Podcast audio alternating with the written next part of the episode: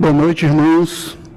É uma alegria estarmos novamente juntos para louvarmos ao Senhor através da Sua palavra. É, vamos continuar estudando os salmos, vendo como os salmistas é, eles oravam a Deus, como eles passavam por momentos de dificuldades, como eles colocavam a sua confiança no Senhor. Certo? Então hoje nós vamos estudar o Salmo de número 11. Se você aí na sua casa pode abrir a sua Bíblia e acompanhar a leitura do Salmo 11 junto comigo. Diz assim a palavra do Senhor: No Senhor me refugio. Como dizeis, pois, a minha alma, foge como pássaro para o teu monte? Porque eis aí os ímpios armam o arco dispõe a sua flecha na corda, para as ocultas dispararem contra os retos de coração. Ora, destruídos os fundamentos, que poderá fazer o justo? O Senhor está no seu santo templo, nos céus tem o Senhor o seu trono, os seus olhos estão atentos, as suas pálpebras sondam os filhos dos homens. O Senhor põe à prova ao justo e ao ímpio, mas ao que ama a violência, a sua alma abomina. Fará chover sobre os perversos brasas de fogo e enxofre, e vento abrasador será a parte do seu cálice. Porque o Senhor é justo, ele ama a justiça, os retos lhe contemplarão a face. Vamos fazer uma oração agradecendo o Senhor e pedindo a sua, sua direção para o estudo da sua palavra. Deus Santo e Poderoso, nós te louvamos, te damos graças e engrandecemos o teu nome, Pai. Te pedimos que o Senhor esteja conosco nesse momento de estudo da tua palavra. Que o Senhor, que o teu espírito nos direcione, Senhor, que o Senhor possa nos acalmar a cada um, Senhor, nas suas casas, onde estiverem, para ouvir a tua palavra, Senhor, compreender a tua palavra, entender aquilo que o teu espírito deseja lhes ensinar, Pai que nós possamos ser edificados com o ensino da tua palavra, para a glória, honra e louvor do teu santo e poderoso nome. É o que nós te pedimos, no nome do teu Filho Jesus Cristo. Amém. Bem, meus irmãos, então, novamente, estu vamos estudar mais um salmo para nós vermos como os salmistas, como é, aqueles que creram em Deus, que viveram sob é, a direção de Deus, como eles lidavam com esses momentos de dificuldade, nesses momentos de é, crise, como eles oravam a Deus, o que eles pediam a Deus, né, como eles glorificavam a Deus em meio a tudo isso. Hoje nós vamos ver o Salmo 11. Esse salmo é um salmo de Davi. E nós podemos ver claramente que esse salmo foi escrito em um momento de crise, ou pelo menos para se referir a um momento de crise muito difícil. Alguns, alguns estudiosos da Bíblia dizem que esse salmo, é, que nesse salmo Davi estava falando sobre o momento quando ele fugia de Saul. Outros pensam que ele falava ou estava lembrando quando fugia do seu filho Salomão, Absalão, na verdade, que conspirou contra ele para tomar o reino e Davi teve que fugir do seu próprio filho. Embora esses tenham sido momentos difíceis na vida de Davi, é, eles parecem não se encaixar bem nos detalhes do salmo, né? já que nesses dois momentos, é, Davi realmente teve que fugir. Enquanto que no, no salmo que nós lemos, o salmo 11, ele se recusa a receber o conselho de fugir. Ele não aceita o conselho para fugir dos seus inimigos. Mas não importa nós identificarmos tanto o momento sobre o qual Davi estava escrevendo, ou se esse episódio está narrado no relato bíblico, o que é importante é que nós consigamos perceber que ele está escrevendo sobre um momento de extrema aflição, onde ele estava correndo risco de vida, na iminência de ser apanhado pelos seus inimigos, de tal forma que fugir, que abandonar tudo, que deixar tudo para trás, fugir para o deserto, para as montanhas, era uma opção que estava sendo ponderada. Então, entender esse momento de aflição, esse momento de crise, esse momento de dificuldade na vida de Davi é importante para nós entendermos é, o que ele diz no Salmo, o que ele escreve no Salmo, como ele pede ao Senhor, como ele glorifica o Senhor através desse Salmo. Nesse Salmo, nós vemos que Davi ele dá uma resposta corajosa de fé diante de um, de um conselho talvez covarde ou pessimista, pelo menos pessimista. Ele estava em perigo real. Os ímpios estavam bem armados, tinham seus arcos, suas flechas, os seus amigos, ou quem sabe os seus inimigos, estão sugerindo que ele fuja para os montes. Né? Estão dizendo para ele: foge, Davi. Davi, no entanto, se recusa a seguir esse conselho, a ouvir esse conselho, afirmando com fé que o seu verdadeiro refúgio é o Senhor. Então, o refúgio de Davi não eram os montes, o refúgio de Davi não era o deserto, não era o exército, não eram as suas fortalezas. O refúgio de Davi era o Senhor. Era nisso que Davi acreditava, era no Senhor que estava a confiança de Davi. E na metade do salmo nós encontramos é, uma reflexão dos seus conselheiros, ou talvez uma constatação dos seus conselheiros. E essa é uma constatação que talvez os irmãos já tenham ouvido antes. Talvez não só no relato bíblico, talvez não só quando leram esse salmo, mas nas suas vidas, com outras palavras, os irmãos já devem ter ouvido algo parecido com isso. Ora, destruídos, destruídos os fundamentos, que poderá fazer o justo? O que pode fazer o justo diante de uma situação onde até os fundamentos, onde até os alicerces, as bases estão destruídas. E se essa, meus irmãos, era uma pergunta que podia ser feita nos tempos de Davi, na época de Davi, com certeza essa é uma questão muito mais relevante hoje. Essa é uma pergunta que nós devemos nos fazer muito mais hoje. Nós talvez devêssemos nos perguntar o que podemos fazer se o direito não é respeitado? O que nós podemos fazer se os valores morais são destruídos e se o mal prevalece? O que nós podemos fazer quando não é mais dado valor à palavra de Deus, mesmo nos meios que se dizem evangélicos, que se dizem cristãos? O que é que nós podemos fazer quando os valores da família são colocados em xeque? Quando a própria estrutura da família é colocada em xeque? Né? O que nós podemos fazer diante dessas coisas? O que nós podemos fazer quando uma pandemia, quando um vírus bate à nossa porta? Quando o medo nos toma? Quando a incerteza e a insegurança nos dominam? E muitas vezes o único conselho que nós temos, a única sugestão que nos é feita é: fuja. Né? Não tem jeito para você, fuja. Se esconda porque não tem outro jeito, não tem mais o que fazer. Então, o que nós podemos fazer diante dessas situações, meus irmãos? O Salmo 11, ele vai nos ajudar a lidar com essa situação, com essas situações, com esses tipos de situações. Davi vai nos ajudar com o seu exemplo. Ele vai nos ajudar a responder diante da crise, em tempos de crise como esse. Ele nos ensina onde deve estar a nossa segurança, como nós devemos reagir a tentação de fugir, de nos escondermos, de não confiar no Senhor, de procurar refúgio em outro lugar que não seja o Senhor.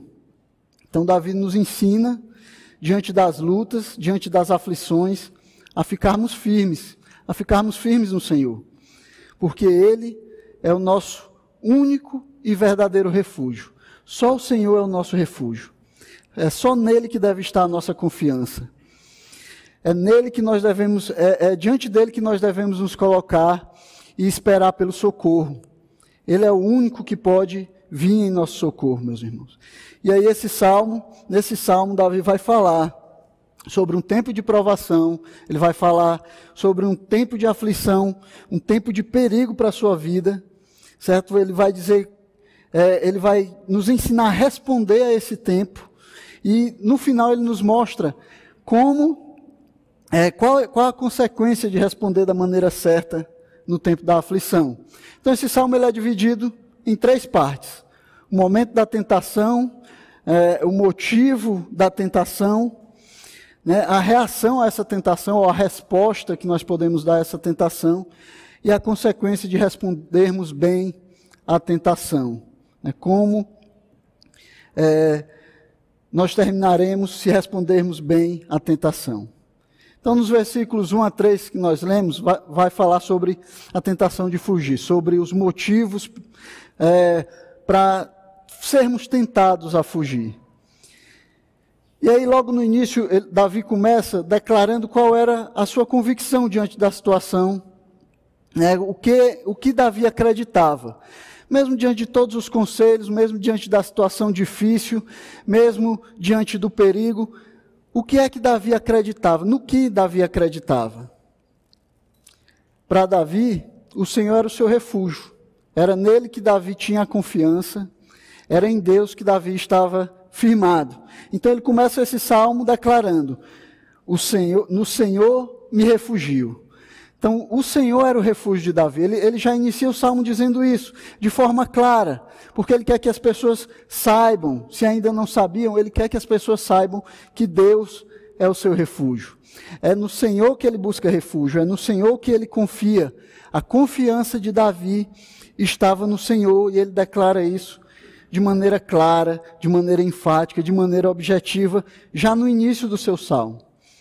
E pela maneira como esse salmo é escrito, pela maneira como ele coloca é, o versículo, parece que Davi esperava que aquelas pessoas que lhe, que lhe aconselhavam, é, que seus conselheiros, soubessem disso. Né? Ele esperava que todas as pessoas que estavam ali soubessem quem era o seu refúgio. Na verdade, esse texto ele sugere que Davi fica surpreso pelo conselho que é dado a ele. Então Davi ele se surpreende. Como é que vocês como é que vocês estão mandando fugir? Ora, se o meu refúgio é o Senhor, como vocês estão me aconselhando a fugir? Como vocês estão mandando me, me esconder nos montes? Fugir para o deserto? Será que vocês não perceberam Será que eu não deixei bem claro? Talvez Davi estivesse perguntando: será que eu não deixei claro que o meu refúgio é o Senhor? Será que eu não estou agindo ou vivendo de forma a testemunhar que o meu único refúgio é o Senhor? Que é no Senhor que eu me refugio, que é no, que é no Senhor que eu confio, que é nele que está colocada a minha confiança? Esse talvez fosse é, é, o questionamento de Davi para os seus conselheiros. E talvez, irmãos, esse seja também o nosso questionamento, ou pelo menos devesse ser o nosso questionamento. Será que nós estamos vivendo de forma de uma forma que mostre a quem, em quem nós temos crido, em quem nós temos confiado? Será que as nossas vidas estão dando testemunho de que a nossa confiança está no Senhor? de que é nele que nós nos refugiamos. Quando nós passamos pela aflição, por essa e por outras, né, quando nós passamos pela crise, quando nós passamos pela pandemia, pela epidemia, pela doença e até pela possibilidade da morte, quando nós vemos a morte próximo a nós. O que é que as pessoas que estão ao nosso redor, elas podem ver? Elas podem ver que o Senhor é o nosso refúgio, o mundo pode ver que o Senhor é o nosso refúgio, que é nele que está a nossa confiança, é isso que nós testemunhamos para as pessoas quando elas olham para nós, diante da, diante da calamidade, diante da aflição, diante da provação. Será que o Senhor tem sido o nosso refúgio? Ou será que tudo que o mundo pode ver nas nossas vidas quando nós passamos por uma crise como essa é desespero, frustração, medo, insegurança. Será que eles só podem ver isso porque talvez aquilo no que nós tenhamos colocado a nossa confiança, às vezes o dinheiro, às vezes o emprego, talvez a saúde, a família, os amigos, talvez essas coisas sejam onde estão a nossa confiança. E quando elas são tiradas de nós, quando elas são tiradas das nossas mãos, quando elas fogem do nosso controle, aí vem o desespero, aí vem a insegurança, Aí nós não sabemos como agir. Irmãos, quando nós agimos assim, nós estamos dizendo que essas coisas, essas coisas é que são deuses nas nossas vidas. E quando elas são tiradas de nós, tudo que nos resta é fugir. Só o que sobra para nós é fugir quando essas coisas saem, porque essas coisas perecem, essas coisas são passageiras, são efêmeras e elas vão acabar. É, todos nós estamos sujeitos a passar pela crise, a passar pela aflição, pelo sofrimento, pela dor, pela doença. Tudo isso é uma possibilidade nas nossas vidas. E aí, se é aí, se é nessas coisas que estão a nossa segurança, que está a nossa segurança, então nós vamos, nós vamos nos desesperar, nós vamos nos frustrar, o medo vai tomar conta das nossas vidas. Irmãos, o prognóstico para Davi, a previsão para ele não era boa. Não era nem um pouco animadora. Não é? é o que estava sendo dito para Davi é que os ímpios estavam com seus arcos armados. Né? Eles estavam às ocultas, eles disparavam contra os retos de coração. Então os ímpios estavam aí, estavam na porta de Davi. Eles estavam bem armados, eles tinham arcos e flechas, eles espreitavam de surpresa, né? eles estavam escondidos nas sombras, eles eram invisíveis. E só restava a Davi fugir. Então não era uma visão boa do que podia acontecer para Davi. Os ímpios, eles não nos respeitam. Eles não, eles não respeitam as nossas leis, não, não respeitam os nossos valores, nem respeitam o nosso Deus. Então o que nos resta? Era isso que os conselheiros de Davi diziam para ele quando falavam: Ora, destruídos os fundamentos, que poderá fazer os justos? Né? Os ímpios, eles não se preocupam com os fundamentos, eles não se preocupam com o nosso Deus, eles não se preocupam com as nossas leis, eles não se preocupam com os nossos valores. Então, o que poderá fazer o justo diante dessa situação? Né? O que nós podemos fazer diante disso tudo? A quem nós podemos recorrer se os fundamentos foram destruídos? Os fundamentos foram anulados? Não há quem recorrer.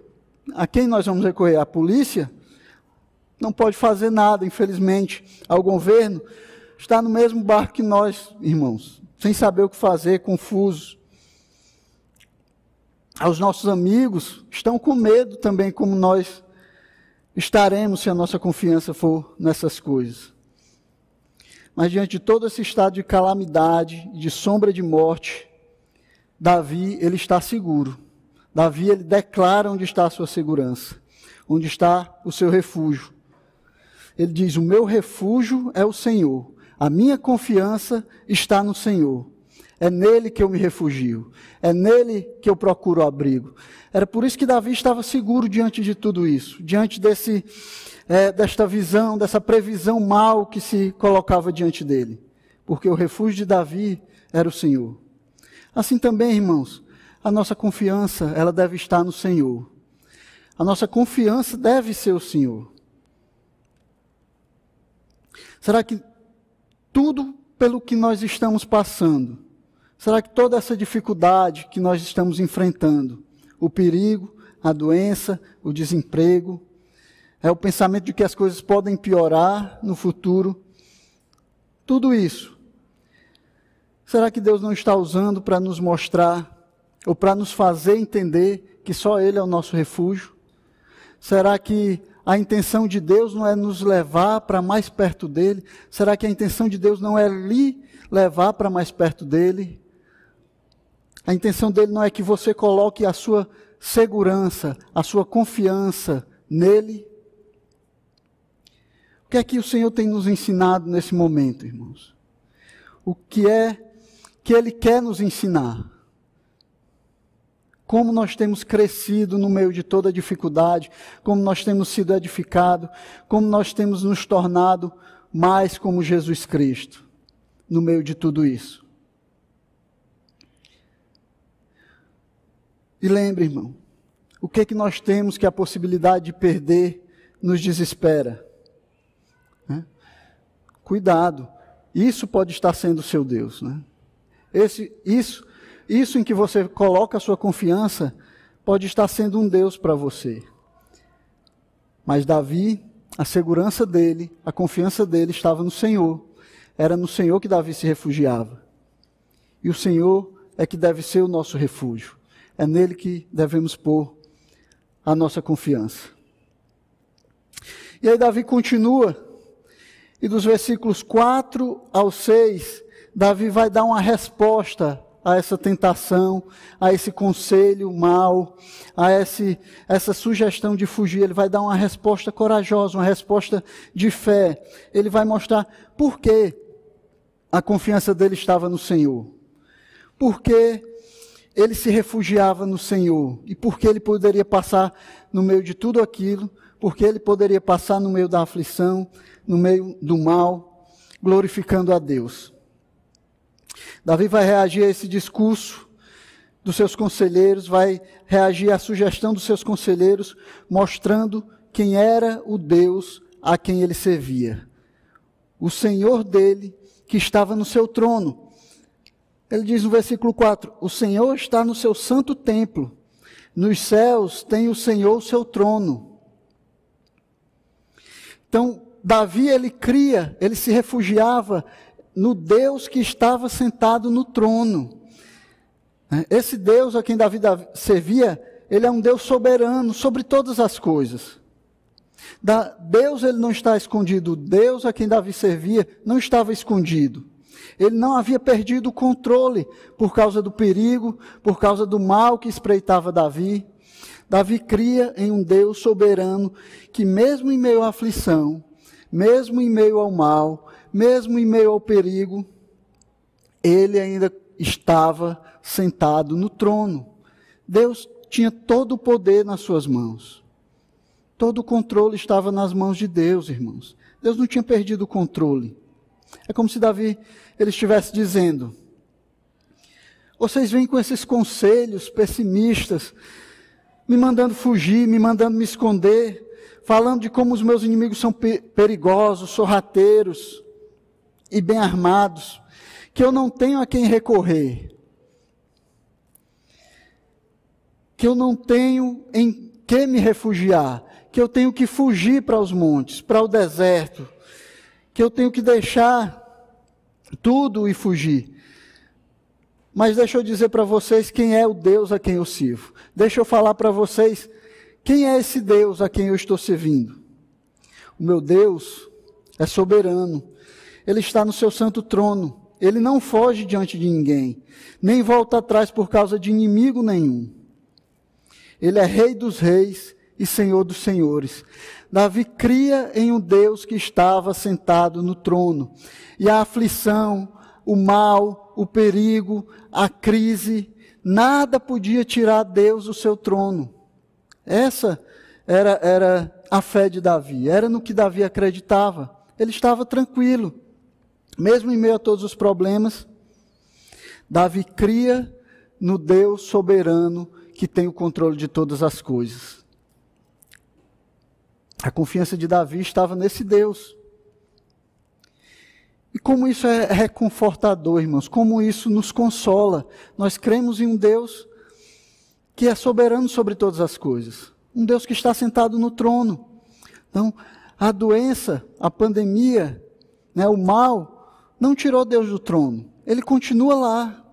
Ele continua controlando todas as coisas. Ele continua dirigindo a história do homem para o fim que ele decidiu. Mas será que nós temos agido como Davi?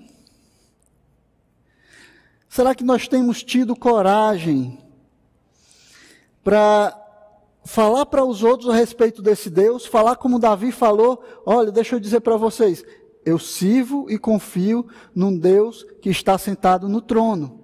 Será que no meio de tudo isso, no meio da desgraça, nós temos dito para as pessoas o Deus a quem nós servimos está sentado no trono. Ele tem o controle nas mãos dele. No meio da pandemia, no meio do desemprego, das previsões ruins sobre a economia, como é que nós temos confortado as pessoas? Como é que nós temos consolado as pessoas? Como nós temos dado esperança para elas? Né? O que nós temos falado a respeito de Deus que tem confortado as pessoas, que tem dado a elas a segurança de que Deus está no controle e as coisas vão acontecer exatamente como Ele deseja? Será que nós temos feito isso, irmãos? Será que nós temos é, testemunhado do controle desse Deus que está sentado no trono?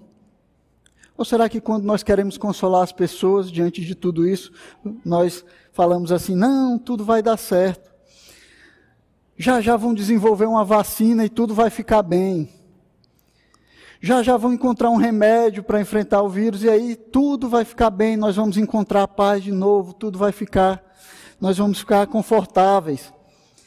Será que a nossa confiança está é, na ONU, na OMS, nessas organizações internacionais, ou nós temos dito para as pessoas, não, daqui a pouco, qualquer organização internacional dessa daí, ela vai mandar dinheiro para a gente aqui no Brasil, e aí a gente vai poder comprar máscara, a gente vai poder comprar álcool em gel, vai poder ter todos os respiradores que precisa, e aí tudo vai ficar bem. A nossa esperança está em Deus ou a nossa esperança está no homem? Nós podemos fazer todas essas coisas, se utilizar de tudo aquilo que Deus, na sua graça, nos deu possibilidade de fazer. Mas nós temos que ter nas nossas mentes que a nossa esperança é o Senhor, a nossa confiança deve estar nele. Né? Nós devemos pregar essa confiança para as outras pessoas nós temos que dizer com convicção que as pessoas, que todas as coisas vão acontecer de acordo com a vontade de Deus, de acordo com o plano dele, de acordo com aquilo que ele tem planejado para as nossas vidas, para a história da humanidade.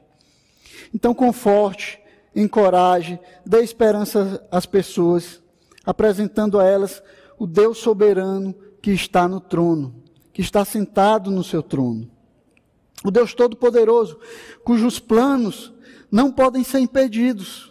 Nenhum plano de Deus vai ser impedido. Será que nós temos afirmado com confiança que esse vírus, que essa epidemia, ela não dura nem um dia mais e nem um dia menos, além daqueles que Deus planejou para que ele dure? A nossa confiança deve estar no Senhor, meus irmãos. Nós temos que pregar, nós temos que falar desse Deus que está no trono, desse Deus é, onde nós temos colocado a nossa confiança. Nós temos que confortar as pessoas, encorajar, apresentar a elas esse Deus que tem o controle de todas as coisas. Para Davi, a cena de desgraça e de desespero descritas nos versículos 1 a 3 é reduzida a nada diante do Senhor, o Deus soberano que está sentado no trono. Então, Davi disse: é, diante disso tudo, diante de todo o perigo que está à minha porta, diante dos meus inimigos tentando me destruir, a minha confiança está em Deus. Por quê? Porque Deus está nos altos céus, Ele está no seu templo nos altos céus. E Ele está sentado no trono, Ele tem o controle de todas as coisas.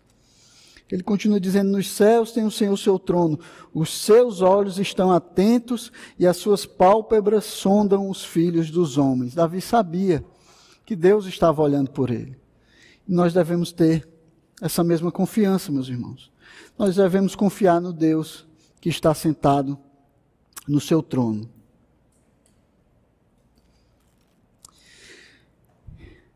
E é interessante como Davi fala no, no verso 5. Ele diz: O Senhor põe à prova o justo. E aí, quem está acompanhando por uma versão Almeida atualizada, diz assim: O Senhor põe à prova o justo e ao ímpio. É, talvez essa não seja a melhor tradução. Né? Aqui, as conjunções, tanto a adversativa como a aditiva, são iguais no hebraico. Né? É a mesma conjunção. Então, foi uma interpretação feita é, é, o tradutor ele acabou traduzindo, interpretando o Senhor põe à prova ao justo e ao ímpio. Mas talvez por causa do, por causa do contexto, nós devêssemos traduzir o Senhor põe à prova o justo, mas o ímpio e ao que ama a violência, a sua alma abomina. Talvez nós devêssemos trocar é, as conjunções na maneira que foi colocada aí, porque faz mais sentido junto com o contexto. Primeiro o Senhor vai falar sobre o justo, que é posto à prova, e depois ele vai descrever como o Senhor lidar com o ímpio, né, que é de uma maneira diferente daquela que ele lidar com o justo. Então essa revelação é interessante. O Senhor, ele põe à prova o justo. Né? O Senhor prova o justo. Então Davi ele também está tranquilo no meio da provação, porque ele sabia que Deus é Deus quem prova o justo. Né? A provação não fugiu do controle de Deus. É o próprio Deus quem está provando o justo. Davi sabia que nós somos provados por Deus da mesma maneira que o ouro é provado pelo fogo para se tornar mais puro. Né? Então Deus ele também prova o, o, justo, ele prova os seus filhos para que eles se tornem mais puros, para que eles se tornem mais como o seu filho Jesus Cristo. E isso está descrito lá no livro de Hebreus 12, capítulo 12, versículo 4. Lá o escritor de Hebreus ele diz assim: Filho meu, não menosprezes a correção que vem do Senhor, nem desmais quando por ele és reprovado, porque o Senhor corrige a quem ama e açoita a todo filho a quem ele recebe. Então, irmãos, é ser provado, ser corrigido pelo Senhor é uma bênção. O escritor de Hebreus diz que é assim que Deus mostra o seu amor de Pai para conosco. É quando Ele nos corrige, quando Ele nos desvia do caminho errado, quando Ele, Ele nos tira do caminho que nós estamos seguindo, que leva à morte, que leva à destruição, e nos conduz e nos faz andar pelo caminho reto que nos conduz à vida. E nós só podemos ser filhos de Deus, nos considerar filhos de Deus, se formos corrigidos por Ele, se formos provados por Ele, se formos, como diz o escritor aos Hebreus, açoitados por Ele.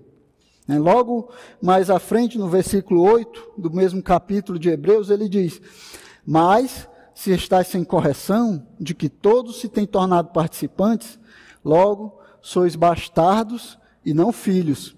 Então não fique feliz se você não, não passa pela aprovação, se você não passa pela aflição, se você não está sendo corrigido pelo Senhor.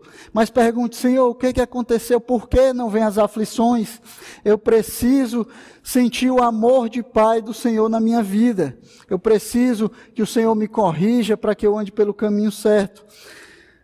E se nós não estamos é, tendo a correção do Senhor, então nós não somos filhos, nós somos considerados bastardos, aqueles que não são filhos é, legítimos do Senhor. Então isso conforta Davi também. Davi sabia disso. Davi entendia é, que o Senhor ele repreende e prova os seus amados, os seus filhos, aqueles a quem ele quer bem. E a provação pela qual os justos estão passando é a demonstração do amor de Deus para eles é a demonstração do amor paternal de Deus para os seus filhos. Então, irmãos, veja a, veja a aprovação da maneira correta. Veja a aprovação como ela realmente deve ser vista por aqueles que são filhos de Deus. Procure entender o plano do Senhor em tudo isso. Como Ele quer lhe fazer crescer, como Ele quer lhe edificar, como Ele quer lhe fazer mais parecido com o seu Filho Jesus Cristo como é que Ele quer lhe trazer para mais junto dele, como Ele quer que você entenda que você depende dele, que você precisa dele. Entenda, procure entender como o Senhor está lhe dando oportunidade para servir aqueles que precisam, para servir os seus irmãos. Procure é, é, aproveitar essas oportunidades de servir aos outros, no meio dessa crise, no meio da dificuldade. Procure é, a oportunidade de ser mais parecido com Jesus Cristo diante disso tudo, em todas as nossas ações, né, quando nós falamos com as outras pessoas a respeito da dificuldade, quando nós agimos é, diante das dificuldades, diante da crise, quando nós é, é, estamos junto, junto com outras pessoas diante dessa crise, nós aproveitemos todas essas oportunidades para sermos como Jesus Cristo, o Filho de Deus. Porque esse é o plano de Cristo para os seus filhos, na vida dos seus filhos. É, é para isso que nós passamos pela aflição, que nós passamos pela provação e pela correção. E isso deve nos confortar. Né? Esse fato de saber que o Senhor é o Senhor e é o Deus bondoso, o Deus que controla todas as coisas, é Ele quem nos faz passar pela provação, isso deve nos confortar, deve nos animar, deve nos fazer aproveitar o máximo da provação para sermos como filho dele, Jesus Cristo, nosso Senhor. E aí ele continua: Mas o ímpio e o que ama a violência, a sua alma, o abomina. Fará chover sobre, perverso, sobre os perversos brasa de fogo e enxofre, e vento abrasador será a parte do seu cálice. Então a gente vê aqui é, claramente que há uma diferença entre aqueles que são justos, né? Deus prova o justo, mas ao ímpio, mas ao ímpio e aquele que ama a violência, Deus faz chover brasas de fogo e enxofre, faz vento abrasador sobre eles.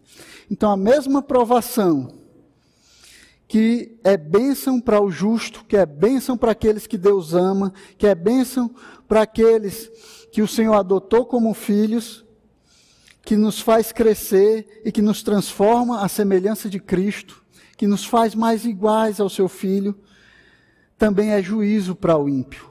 A mesma provação, irmãos, a mesma provação, que é uma bênção para o justo, é juízo para o ímpio. Deus faz diferença entre o justo e o ímpio. Deus faz diferença é, entre aqueles que o servem. O nosso Deus que é sábio, ele sabe o que cada um de nós precisa. Ele sabe o que, que nós precisamos para chegar mais perto dele. Ele sabe como nos moldar, ele sabe é, como nos guiar diante de toda dificuldade. E ele sabe também que o ímpio, mesmo diante da calamidade, ele endurece cada vez mais o seu coração. Né, ele justifica cada vez mais a sua impiedade. Então, aqueles que não conhecem ao Senhor, no meio da calamidade, eles perguntam: onde está Deus? Por que Deus não faz nada diante disso? seus corações ficam cada vez mais endurecidos e cada vez mais distantes de Deus. Né? Em Apocalipse, nós podemos ver é um exemplo disso. Lá em Apocalipse capítulo 9, nos versículos, a partir do versículo 20, quando as trombetas de juízo de Deus estão sendo tocadas e quando desastres naturais, calamidades, juízo de Deus vem sobre aqueles homens, vem sobre os homens vem sobre a terra, eles não conseguem reconhecer o poder de Deus e se arrepender dos seus maus caminhos, se arrepender da sua impiedade, se arrepender do seu mal. Pelo contrário, eles cada vez mais endurecem o seu coração. O texto diz assim, o texto de Apocalipse diz assim: os outros homens, aqueles que não foram mortos por esses flagelos, não se arrependeram das obras das suas mãos deixando de adorar os demônios e os ídolos de ouro, de prata, de cobre, de pedra e de pau, que nem podem ver, nem podem ouvir, nem andar. Nem ainda se arrependeram dos seus assassínios, nem das suas feitiçarias, nem da sua prostituição, nem dos seus furtos. Então, esses homens, diante do juízo de Deus, eles ficaram, eles se tornaram cada vez mais incrédulos, cada vez mais injustos. Esses homens aqui, eles foram amaldiçoados com a incredulidade. Mesmo diante da evidência e da prova irrefutável do poder de Deus, né, de, da ação de Deus na terra, da ação de Deus diante dos homens, eles não conseguiam crer, eles não conseguiam acreditar, nem se arrepender dos seus maus caminhos nem, dar, nem conseguiam dar a glória a Deus. Por isso, a palavra de Deus diz que a parte deles será o cálice do juízo de Deus. Cuidado, meus irmãos, com a incredulidade. A incredulidade ela é exatamente o oposto da confiança no Senhor. E a incredulidade ela pode tirar de nós a bênção que nós poderíamos alcançar no meio da provação, no meio da dificuldade. Né? É, numa provação como essa em que nós estamos passando, já há mais de um mês, né, dentro das nossas casas, sem podermos nos reunir, sem podermos estar juntos, né, com é, essa doença à nossa espreita, sem sabermos quando vamos pegá-la, se já pegamos, né, sem saber o que fazer, como lidar né, diante da dificuldade de saber é, o que fazer e como pensar diante disso tudo, nós podemos acabar nos tornando incrédulos né, e perdendo a nossa confiança no Senhor. Né? Podemos acabar pensando que é, podemos encontrar em outro lugar um refúgio para as nossas vidas. A incredulidade ela pode tirar de nós a bênção que nós poderíamos alcançar no meio da provação. Em uma situação onde nós poderíamos ter o Senhor como nosso refúgio, nós podemos acabar perdendo tudo aquilo que poderíamos ganhar, tudo aquilo que o Senhor poderia nos dar, tudo aquilo que o Senhor tem planejado para as nossas vidas no meio disso, se nós formos incrédulos se nós não entendermos o plano de Deus. Né?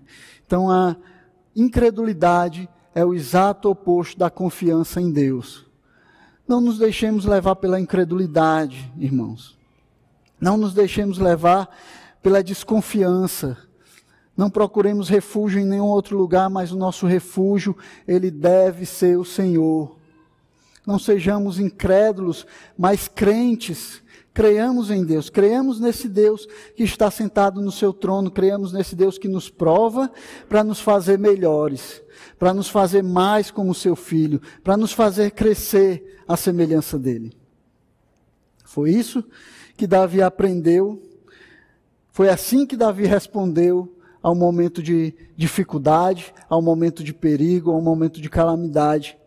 E nós devemos aprender com Davi a responder a Deus de maneira que o nome dele seja glorificado nas nossas vidas, que ele seja conhecido nas nossas vidas e que nós possamos crescer à semelhança do seu filho. E no final, Davi vai falar o resultado de confiar no Senhor, né? O resultado de responder de maneira certa ao tempo da calamidade, ao tempo da provação, ao tempo da dificuldade. Ele diz assim no versículo 7: Porque o Senhor é justo, ele ama a justiça, os retos lhe contemplarão a face. O Senhor é justo. O Senhor ama a justiça. E por causa disso os retos contemplarão a face do Senhor. Então o salmo ele vai terminar exatamente como começou. Com o Senhor que é justo, e é refúgio como a, a resposta diante do medo, diante da frustração, diante da dificuldade, diante da crise. Então, se na primeira frase do, do Salmo, Davi mostrou onde estava a segurança dele, onde estava a sua confiança, a confiança de Davi estava no Deus soberano, que é refúgio para aquele que nele crê. Né? O Senhor, no Senhor me refugio. Davi começou o salmo dizendo isso, declarando isso: No Senhor me refugio. No final do salmo, ele mostra onde está o seu coração. Onde está o coração de Davi no meio disso tudo? Né? Por que Davi se refugia no Senhor? Porque Davi responde de forma corajosa no tempo da aflição. Nós podemos buscar refúgio no Senhor por, várias, é, por vários motivos, irmãos. É, nós podemos é, buscar no Senhor, talvez porque não tenhamos mais em quem buscar. Talvez Ele seja é, a nossa única solução, talvez a nossa última solução. Né? Nós, depois de procurarmos em todo lugar, só o que nos restou agora foi o Senhor, e talvez seja por isso que nós estejamos procurando refúgio nele. Nós podemos buscar refúgio no Senhor por motivos egoístas. Mas aqueles que amam o Senhor, buscarão a Ele, se refugiarão nele, porque desejam contemplar a Sua face. Né? Então, aqueles que amam o Senhor, Eles buscarão o Senhor, eles colocarão a sua confiança no Senhor, porque eles querem contemplar a face do Senhor, porque eles amam o Senhor. Eles querem estar junto do Senhor, eles querem ter comunhão com Deus. E é por isso que eles que o seu refúgio é o Senhor, é por isso que eles confiam no Senhor. Eles não querem o Senhor apenas porque ele, por aquilo que ele pode dar. Não é apenas por causa dos benefícios que eles estão, que eles estão buscando o Senhor, procurando o Senhor, se refugiando nele. Não é apenas pelo que o Senhor pode oferecer, não é somente e exclusivamente por causa das bênçãos que o Senhor oferece para aqueles que buscam a Ele. Eles buscam o Senhor porque eles querem o Senhor das bênçãos e não apenas as suas bênçãos. Então a esperança de Davi era contemplar a face do Senhor. Né? Davi se respondia de maneira correta à, à dificuldade, à crise, porque ele estava buscando ao Senhor. Ele, ele queria contemplar a face do Senhor.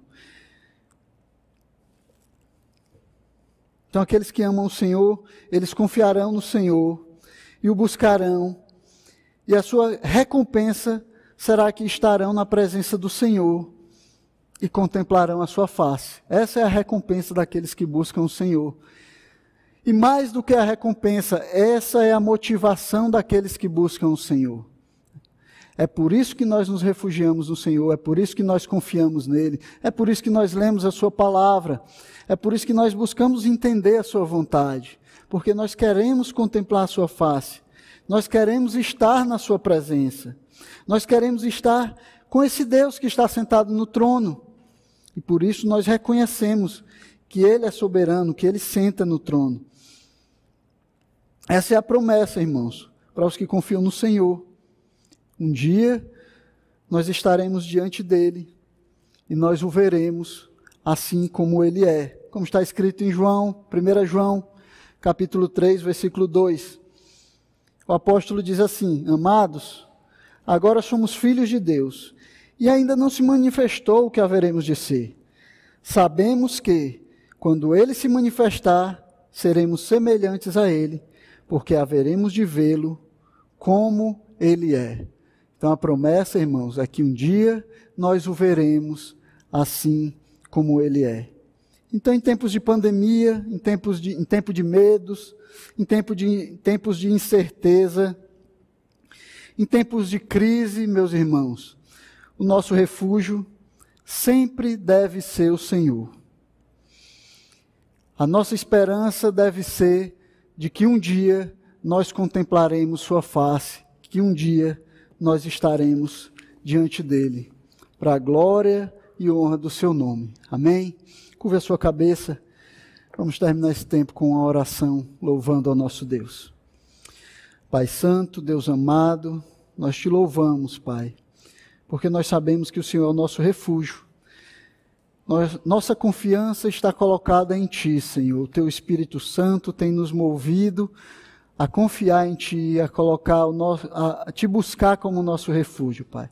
Nos ajuda no meio da dificuldade, nos ajuda no meio da crise, da aflição, do sofrimento, da doença, Senhor, e mesmo em meio à morte, Pai, nos ajuda a Te louvar, a confiar em Ti, a colocar as nossas esperanças em Ti e a pregar, Senhor, nos quatro cantos da terra, Senhor, que o Senhor é o Deus Todo-Poderoso que está sentado no trono e que tudo está no Teu controle. Fica conosco, Senhor, nos abençoa durante toda essa semana, é que nós possamos estar firmes, confiando sempre no Senhor, para a glória, honra e louvor do Teu santo nome. Amém.